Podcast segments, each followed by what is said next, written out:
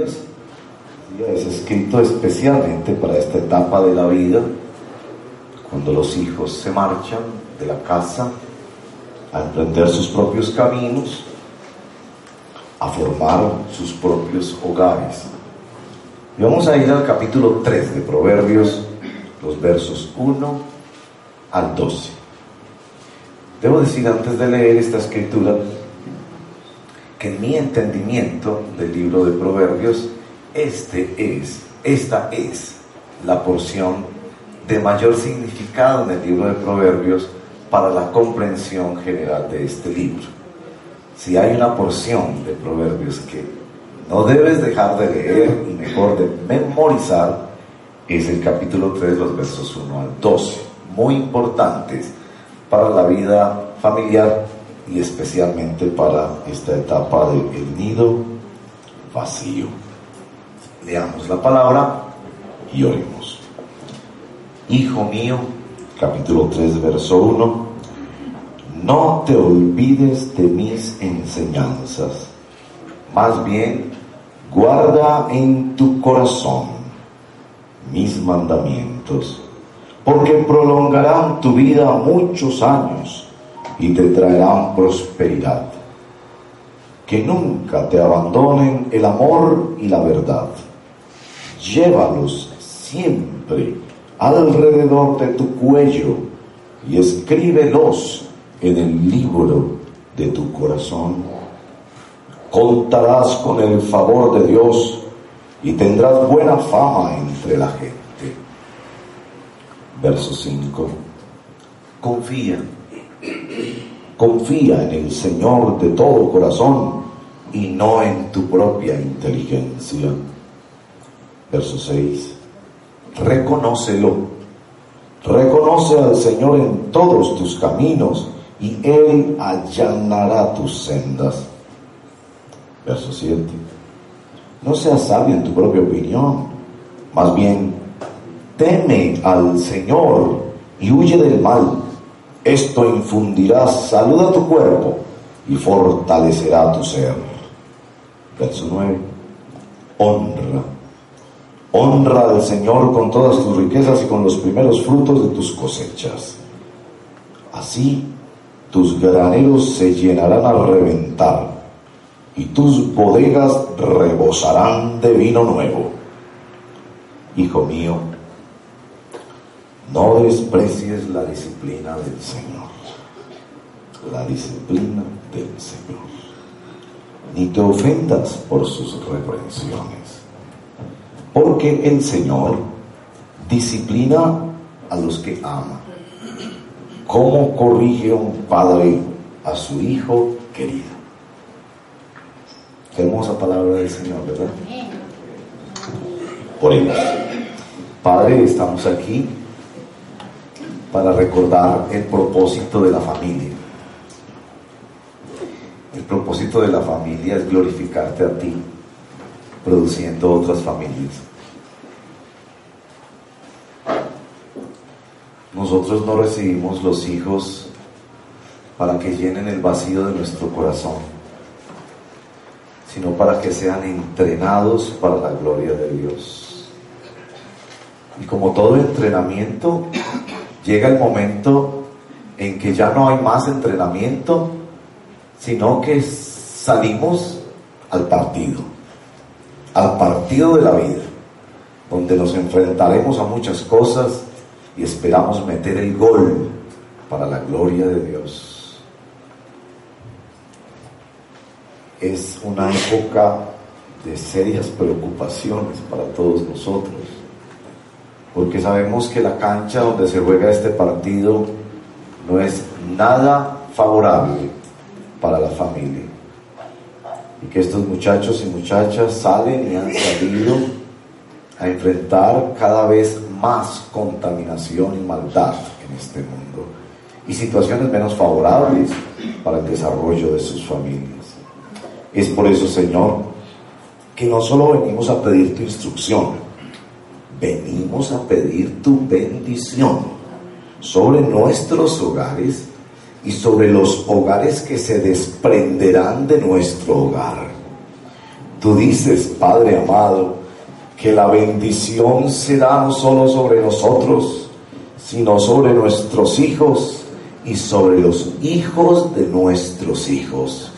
Y que tu bendición trascenderá hasta mil generaciones. Porque nuestros hogares serán que producen hogares, que producen hogares, que producen hogares para la gloria de Dios. Queremos seguir afirmados en esa utopía del reino de Dios, de que la familia de la fe, la iglesia, es una familia de familias. Te lo pedimos en el nombre de Jesús. Amén. Bueno, hermanos y hermanas, el nido vacío. ¿Alguna vez tú dejaste el nido vacío? Y no te diste cuenta lo duro que fue para tus padres verte partir.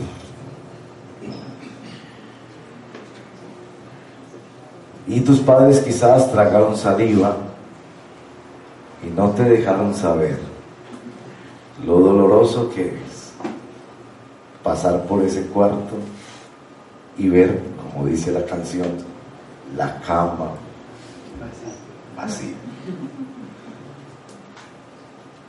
Y uno imaginarse que llegará y lo encontrará y que ya no vive aquí. Y nuestros padres no nos dijeron mucho de eso.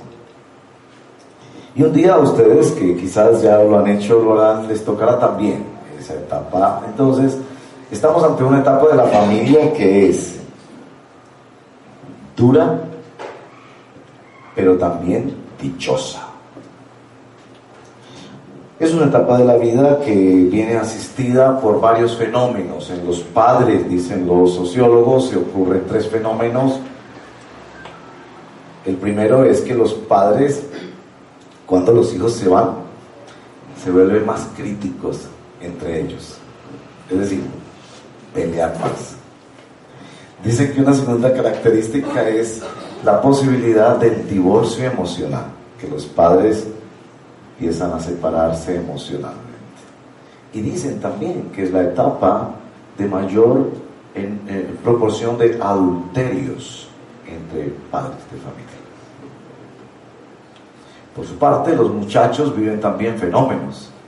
Eh, hay tres fenómenos que quiero mencionar. El llamado síndrome de Peter Pan. ¿Han oído el síndrome de Peter Pan?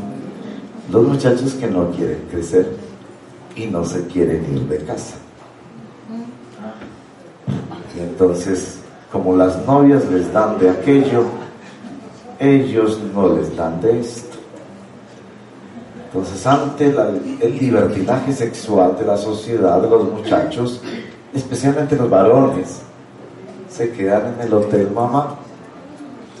Y el síndrome de Peter Pan dice, no quieren crecer, se quieren quedar en la adolescencia, con todos los juguetes en el cuarto. Otro fenómeno es lo que llaman la generación boomerang. La generación boomerang, los que regresan a la casa, que no logran tener éxito en una vida conyugal, se divorcian o no logran económicamente independizarse, entonces regresan a la casa. Y ese fenómeno es el fenómeno que más está creciendo en las familias de esta etapa.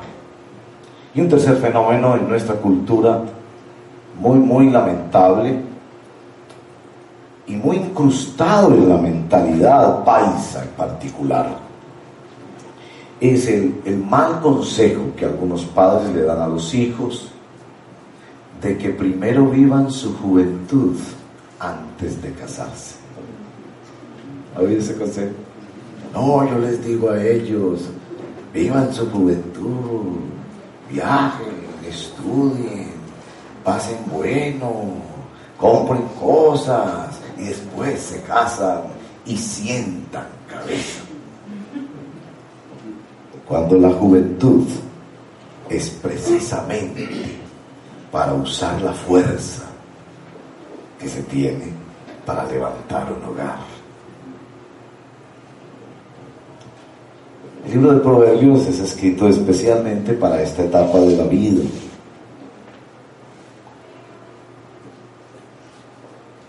Es un hecho que es una etapa de la vida con muchos desafíos. Desafíos de padres que se resisten a dejar ir a sus hijos. Y aquello de que en el hogar les hacemos nido y les damos alas, pareciera que se inclina más al nido que a las alas, porque muchas veces de manera impropia, a veces hasta manipuladora, los padres retienen a los hijos en la casa. Pero también se enfrenta al desafío de hijos que se resisten a salir de la casa. Así que para estos desafíos es muy importante recordar escrituras, por ejemplo, como el Salmo 127, donde visualizan al hijo en la metáfora de la flecha. Los hijos son como flechas. Oiga, ¿y para qué existe una flecha? Si no es para ser lanzada. Así que tanto para padres como para hijos, la palabra de Dios hoy nos viene en dos aspectos. El primero es que nuestro texto nos revela los principios con los cuales criamos a los hijos en la casa. Y lo segundo es lo que debe saber y ser un hijo antes de salir de casa. Este texto es muy importante porque ustedes notarán que el texto comienza con ese ruego del hijo mío. La expresión hijo mío en Proverbios aparece 11 veces y es muy importante. Muy importante. Todos los discursos de la primera parte del libro de Proverbios empiezan con esa expresión, hijo mío. Y la forma en que está escrito es la forma del ruego. El padre le está rogando al hijo. ¿Por qué un padre le ruega al hijo? Porque ya ese hijo es adulto. Ya no le puede ordenar. Ya no le puede decir, hágame el favor y vaya a la iglesia. Hágame el favor y haga el devocional. Ya se pasó esa época en que se puede tomar decisiones por el hijo. Hágame el favor y no se ponga esa blusa. Ya no podemos, porque ya no tenemos esa autoridad sobre el hijo por cuanto ya no es menor de edad. Entonces, el texto nos presenta realmente un repaso de los principios de la crianza y de lo que un muchacho o muchacha debe saber antes de salir de la casa. Es muy importante para ustedes que todavía los tienen en casa y muy importante para ustedes que van a formar hogar porque necesitan estos principios y estos objetivos del aprendizaje en la casa. Los principios para criar en casa están del verso 1 al 4 y se presentan en dos eh, capítulos, si quieren, que por supuesto por las razones del tiempo vamos a pasarlos un poco rápido. Primero son los propósitos de esa crianza. Noten en el verso 1, no olvidar, que la forma en que está escrito es equivalente a guardar en tu corazón mis mandamientos. La palabra corazón ahí es muy importante porque la palabra corazón es el centro de las decisiones, la conducción de la vida, la conciencia, y es la palabra a la que apunta todo el libro de Proverbios. No olvides, guarda en tu corazón. Es decir, que en la familia construimos memorias para que esas memorias lleguen a estar en lo profundo del corazón.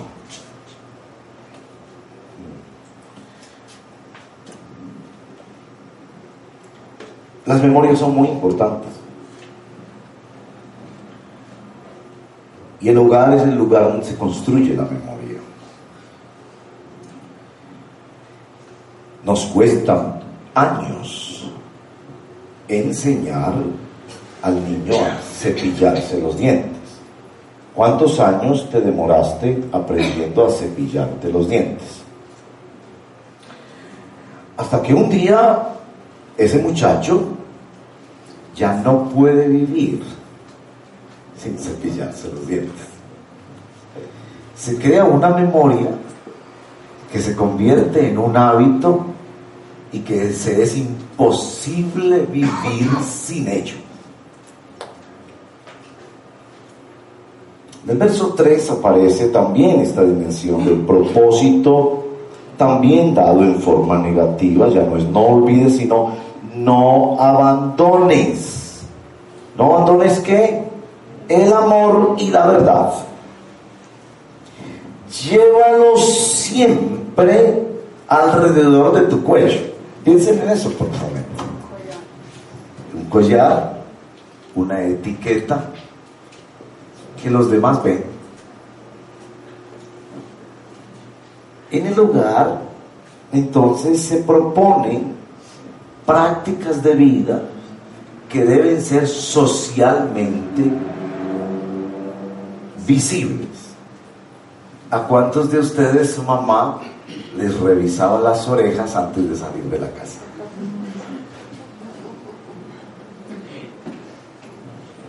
Porque se trata de que vas a salir y los demás verán. Ahora, el segundo componente del verso 3 es fundamental para entender el libro de Proverbios porque toca este asunto del libro del corazón. Y otra vez el corazón. Escríbelo en el libro de tu corazón. ¿Por qué existen cosas en familia? ¿Por qué se desarrollan memorias y prácticas y hábitos en la familia para que finalmente se escriba en el corazón? Y este texto hace eco. Ustedes que han leído el libro de Deuteronomio, en el capítulo 6, el verso 6, la Shema de Israel. El Señor es tu Dios, el Señor uno es. Y estas cosas las escribirás en los dinteles, en las puertas y las repetirás en la noche y en el camino. Y en el verso 6, y las escribirás en tu corazón. Entonces, los propósitos de la formación en casa es que estos muchachos no, no olviden porque se lo han escrito en el corazón. Y que así como quienes salimos de casa y no somos capaces de que pase un día sin que nos cepillemos los dientes. ¿Cuántos de ustedes son capaces de pasar un día sin cepillarse los dientes? Es decir, que hasta si toca con el dedo y un poquito de jabón, pero uno se lava los dientes. ¿Por qué? Porque vienes de una casa donde te crearon esa memoria y te instalaron eso de una manera que tú no puedes vivir sin cepillarte los dientes. Ahora, hay cosas más importantes que cepillarse los dientes. ¿Estarían de acuerdo no?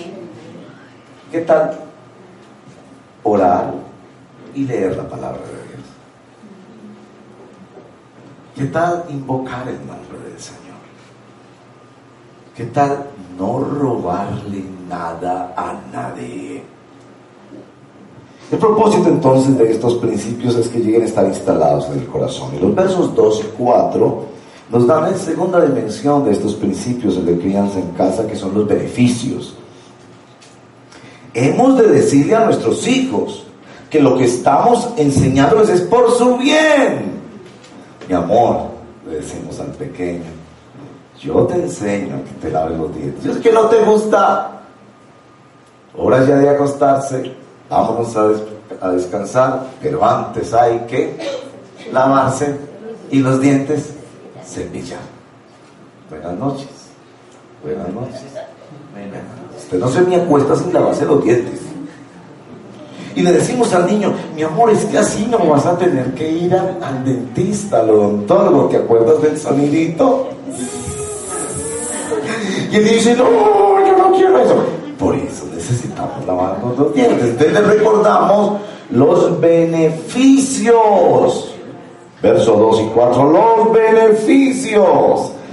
Verso 2, larga vida y prosperidad. ¿Cómo les parece ese beneficio? Por Dios. Larga vida y prosperidad. Esa expresión ¿Ustedes se acuerdan de dónde viene esa expresión? Éxodo capítulo 20, Deuteronomio capítulo 5, los diez mandamientos. Honra a tu padre y a tu madre para que te vaya bien y tengas larga, esa expresión, larga vida en el Antiguo Testamento es muy importante. No solo habla de larga vida en lo cronológico, para que llegues a estar viejito, no, no, no. Habla de extenderse, que es una expresión muy importante también en el Antiguo Testamento que implica ese mismo concepto de prosperidad, pero con cualidad. Eh, se tiene una vida larga. Muchos hijos, por ejemplo, era clave en el Antiguo Testamento. En la sociedad agrícola tener muchos hijos era fundamental para la subsistencia de la familia. Larga vida era una vida que es aceptada y apreciada por muchas personas como un territorio que se extiende. Larga vida. Como una promesa cuando esos mandamientos, esas cosas que yo te he enseñado en casa están en tu corazón, tendrás larga vida y prosperidad. Prosperidad. Miren que yo no soy un predicador de la prosperidad. Pero yo creo en la prosperidad. Yo tengo unos amigos que dicen, usted no, usted no la predica, pero la practica. Es que yo sí creo, hermanos y hermanas, sinceramente, que el que le es fiel a Dios, que el que se cuida para Dios, le va bien. Y ese le va bien, no solo es que le va bien con Dios, claro, con el Señor sobre todo, pero en sus negocios, en sus trabajos, en esa empresa, ¿a quién piensan promover? ¿A quién piensan ascender? ¿A quién piensan ponerlo de supervisor? Pues a ese que es un hombre temeroso de Dios y que guarda los caminos del Señor. Hay promesa para nuestros hijos de que saldrán a prosperidad si guardan en su corazón los mandamientos del Señor. Ahora el verso 4 es el más poderoso de todos porque es la mayor bendición. Contarás con el favor, la palabra de algunas traducciones es gracia. Contarás con la gracia, el favor de Dios y tendrás una buena reputación delante de otras personas. Este texto hace eco de dos textos de las Sagradas Escrituras. El primero es un eco directo, directo, eso es comprobable, de la vida de Samuel. Lean la vida de Samuel. Es uno de los personajes más maravillosos del Antiguo Testamento. Hay dos libros de la Biblia que llevan su nombre. Dividió la historia de Israel. Samuelito, que se crió en la iglesia, que su mamá se lo consagró al Señor, que se volvió el acólito del sacerdote Elí. Y que la Biblia hace ese enorme contraste entre los hijos de Elí y este muchachito que era medio huérfano porque su papá no tenía una relación con él y que la mamá lo dejó en el templo para que lo criaran en el templo Samuelito. Y de Samuelito se dice, y crecía en gracia para con Dios y para con los hombres. Y ustedes se acuerdan de un texto del Nuevo Testamento que cita precisamente esa descripción de Samuel. Nuestro Señor Jesucristo. Lucas 5, 52, 2, 52. Lucas 2, 52. El niño Jesús crecía. ¿En qué crecía? En conocimiento, en gracia y en estatura. Y esa expresión gracia, gracia para con Dios, gracia para con los hombres es la misma que hay aquí. La mayor promesa es que te extenderás en gracia. ¿Qué es eso de gracia? Te extenderás en recibir el respaldo de Dios, aunque no lo merezcas. Porque eso de vivir uno para lo que merece es una cosa muy dura. Ese es el antievangelio. Pero vivir y crecer en la gracia es que Dios te va a llenar de favores y misericordias, que Dios te va a dar más de lo que necesitas, que Dios te va a acompañar, que Dios te va a ayudar y no tienes que merecerlo. No tienes que pagar la cuenta. Solamente Dios te va a señalar y te va a tocar como una persona bendecida por Dios. Eso dicen los padres a los hijos. Y miren que el texto es muy claro al decir en el verso 1 mis mandamientos, porque eh, eh, los padres habían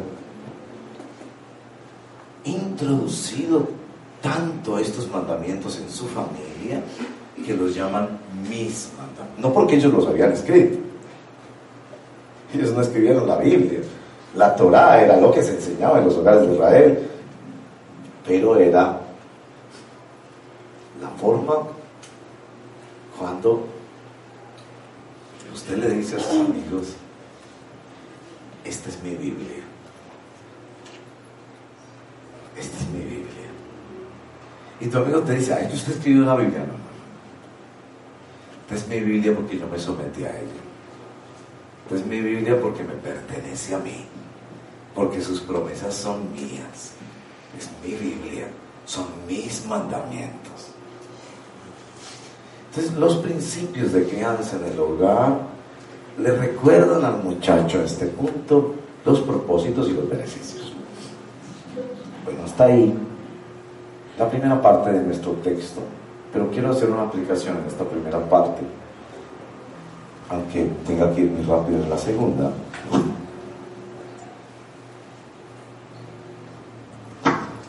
Los judíos desarrollaron una forma de educación que no se respaldaba en la educación pública.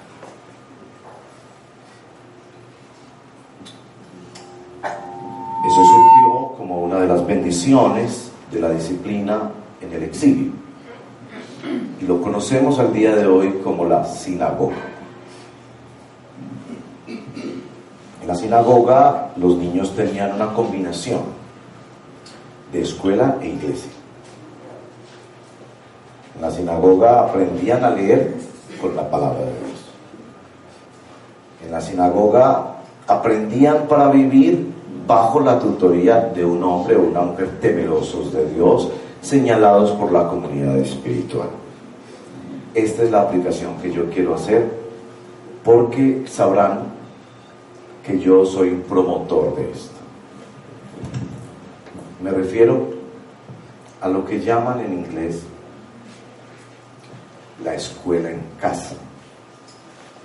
Aquí en Colombia lo están llamando la educación virtual. Ya está legislada, ya es posible que tú no mandes los niños a la escuela.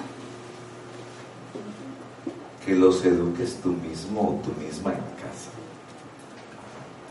Los Estados Unidos es un movimiento grandísimo de millones de niños que están en lo que se llama en inglés homeschooling, escuela en la casa. Mi hermano menor ya está terminando el primer año de hacer esto. Su esposa no sale a trabajar, se dedica a los hijos y con la ayuda del internet, la escuela en casa. Vieran ustedes niños felices, bien formaditos, que no están expuestos a las locuras ni a los experimentos sociales nefastos que se están haciendo en la educación. Ellos interactúan socialmente porque van a clases de natación, de patinaje, de fútbol y son tutoreados por internet mediante profesores.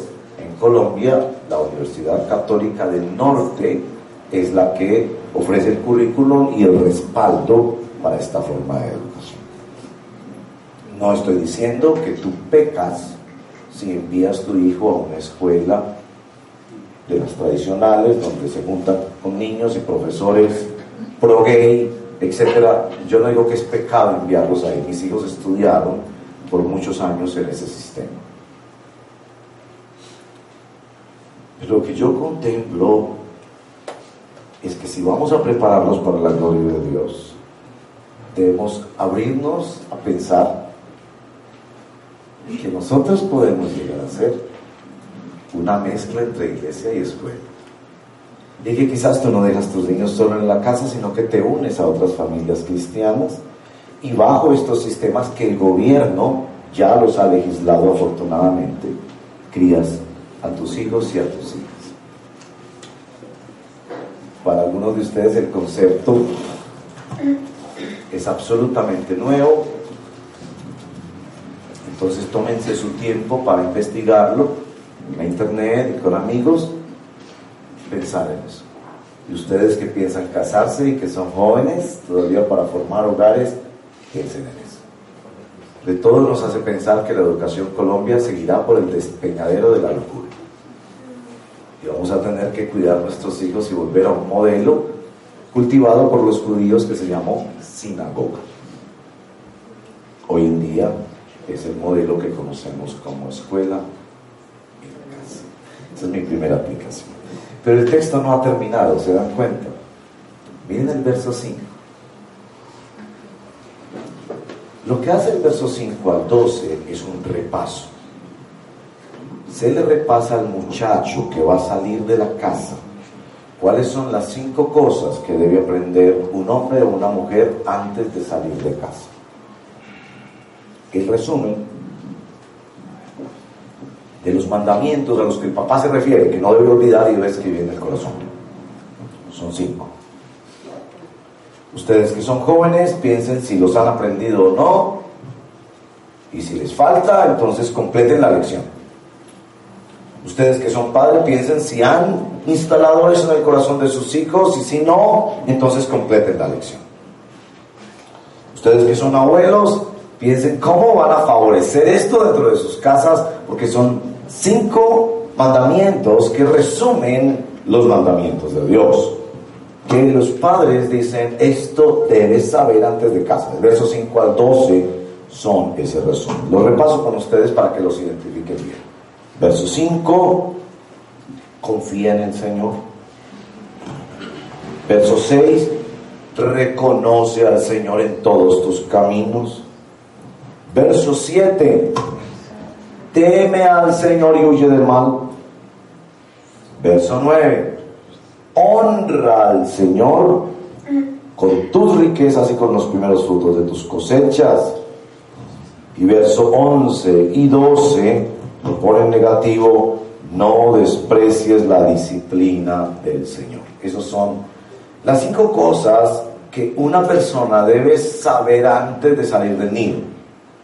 Las cinco cosas que los padres debemos preparar a los hijos antes de que salgan del nido. Voy a repasarlas rápidamente cada una de ellas en el libro del Proverbios particularmente se expande. Primero, creer en Dios como una experiencia de conversión. Miren que el verso 5 habla de confiar en el Señor y no en tu propia inteligencia. No fabriques tu Dios, no fabriques tu Biblia, no fabriques tus ideas, no pienses, uy, es que yo creo. No, no. Sométete a Dios como una experiencia de conversión. Cree en el Señor Jesucristo y serás salvo tú y tu casa. La, familia es el primer lugar de evangelización. No, no espere que la iglesia le evangelice a sus hijos, evangelícelos usted. Explíqueles que nosotros tenemos una naturaleza tendenciosa y que lo peor de nuestra naturaleza pecaminosa es confiar en nosotros, pensar que nosotros tenemos la razón. Pensar que nosotros somos el centro del universo, que el mundo debería manejarse como nosotros creemos. Necesitamos, por el contrario, creer en el Señor y convertirnos a Él. Segundo, comprometerse con Dios en todas las prácticas de la vida. A esto se refiere, reconócelo en todos tus caminos. Cree en Dios, comprométete con Dios en todo lo que hagas.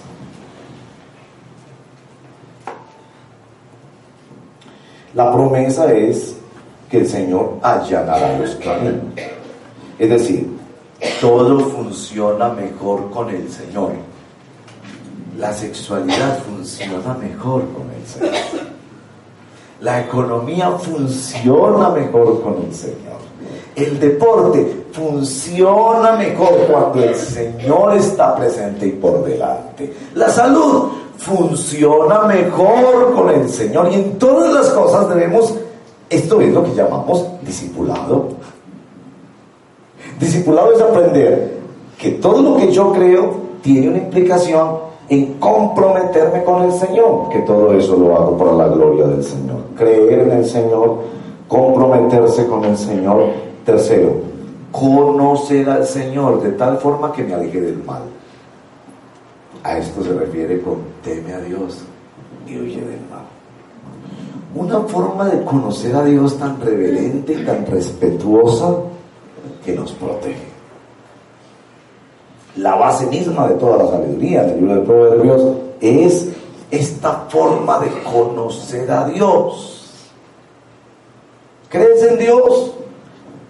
Muéstrame por las cosas de las cuales tú huyes. Creer en el Señor, comprometerse con el Señor, conocer al Señor de tal forma que me aleje del mal. Cuarto, contribuye a la causa de Dios, a las causas de Dios. El cuarto resumen es, honra al Señor con tus riquezas y con los primeros frutos de tus cosechas. El muchacho habrá de aprender antes de salir de casa que Él es un administrador de las cosas de Dios y que primero debe darle a Dios. Le enseñas a tus hijos a diezmar. No esperes que eso lo aprendan cuando tengan 25 años. Creer en el Señor, comprometerse con el Señor, conocer al Señor de tal manera que me aleje del mal, contribuir a las cosas de Dios. Y quinto, yo lo pongo así para que todo me quede con C. Cuídate para entender bien la disciplina de Dios. Y no tiene una cosa curiosa en este texto. ¿Se dan cuenta que deja lo de la disciplina para el final? Porque lo que los padres están haciendo es entregándole estos muchachos a otro papá. Hijo, vas a salir de casa. Ya eres mayor de edad. Ahora quien te va a disciplinar es Dios. Yo ya no te voy a disciplinar. Por llegar a esas horas, por andar con esas compañías, por tener esas conductas, por ponerte esa ropa, por gastar tu plata así, por tener esas cosas con tu novio, con tu novia. Yo no te voy a disciplinar. Ya hay otro papá, hay otro papá. Y esto es lo que más se detiene porque se da cuenta que una tendencia todavía de rebeldía ante la disciplina de papá. Y por eso lo pone en negativo, no la desprecie. En otras palabras, aprecie la disciplina de papá Dios. No te ofendas con sus reprensiones que hace Dios metiéndose en mi vida sexual, que hace Dios metiéndose en mis finanzas. Papá y mamá tenemos que decirles que es que usted está en manos de otro papá. Y lo mejor de esa disciplina es que la disciplina es la comunicación del amor. ¿Cómo será entonces esta disciplina? ¿Abusiva? ¿Maltratadora? No, porque es la comunicación del amor. Papá, a quien ama, disciplina. Ahora estás en las manos de un padre que te ama más que papá y mamá. Ahora estás en manos de un padre que te ve más profundamente que papá y mamá. Ahora estás en, las manos de un padre que te va a acompañar toda la vida y toda la eternidad más que papá y mamá. No desprecies cuando Él te trate y te corrija y te disciplina. Entonces, cinco cosas que debe aprender el joven antes de salir de casa.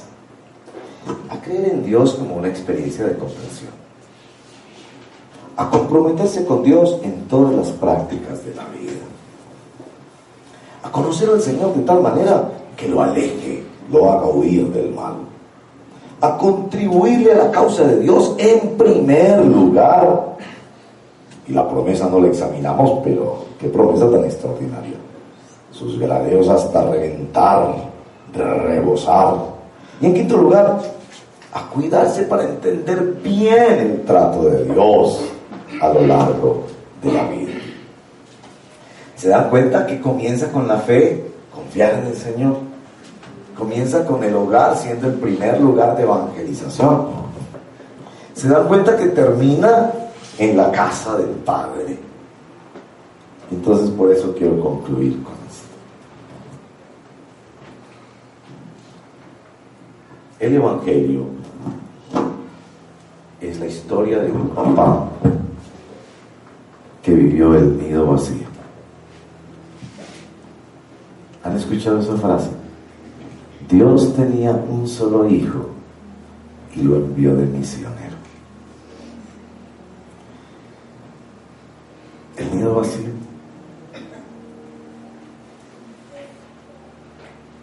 Dios experimentó eso.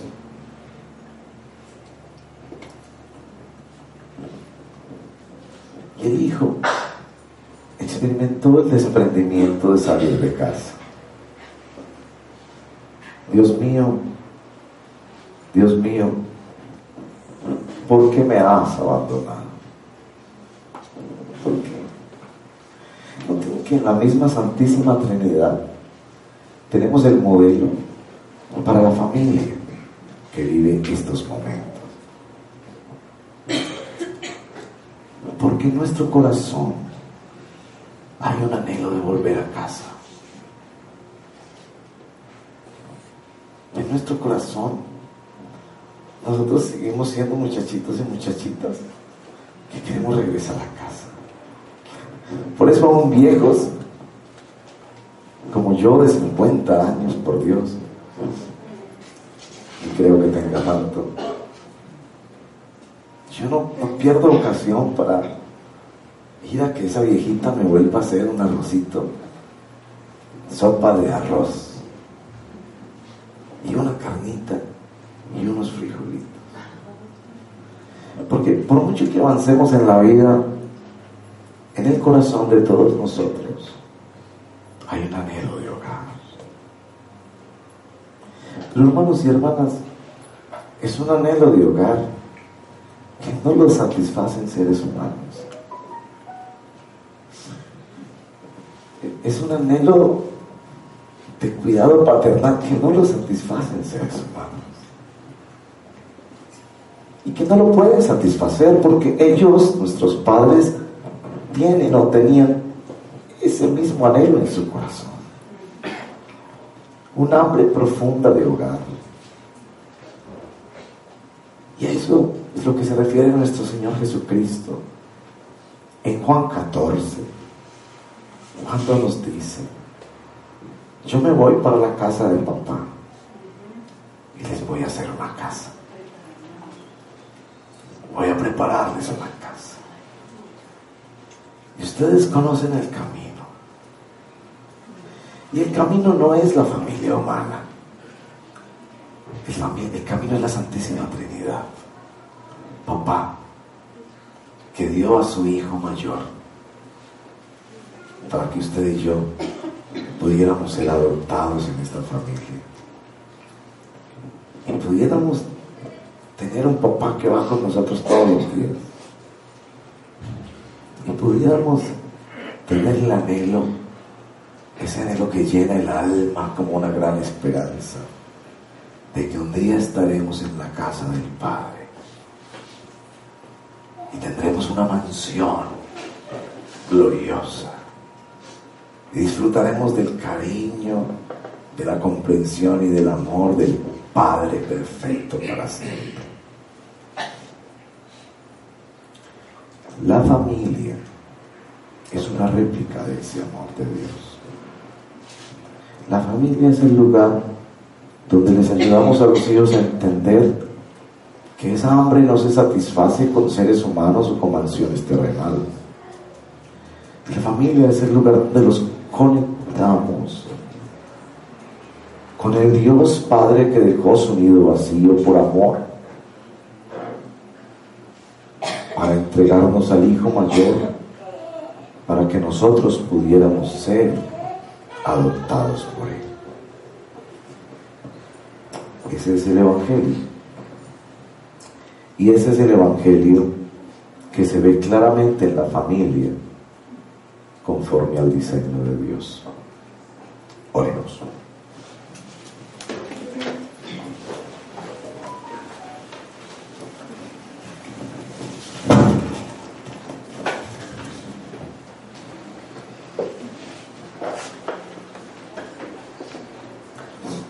Padre, en el nombre de Jesús,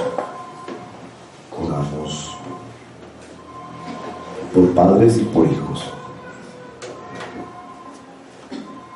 Padres que necesitamos venir de nuevo al arrepentimiento y a la fe del Evangelio, a pedir que nos ayude Señor para cumplir con nuestra responsabilidad de formar a nuestros hijos para ti.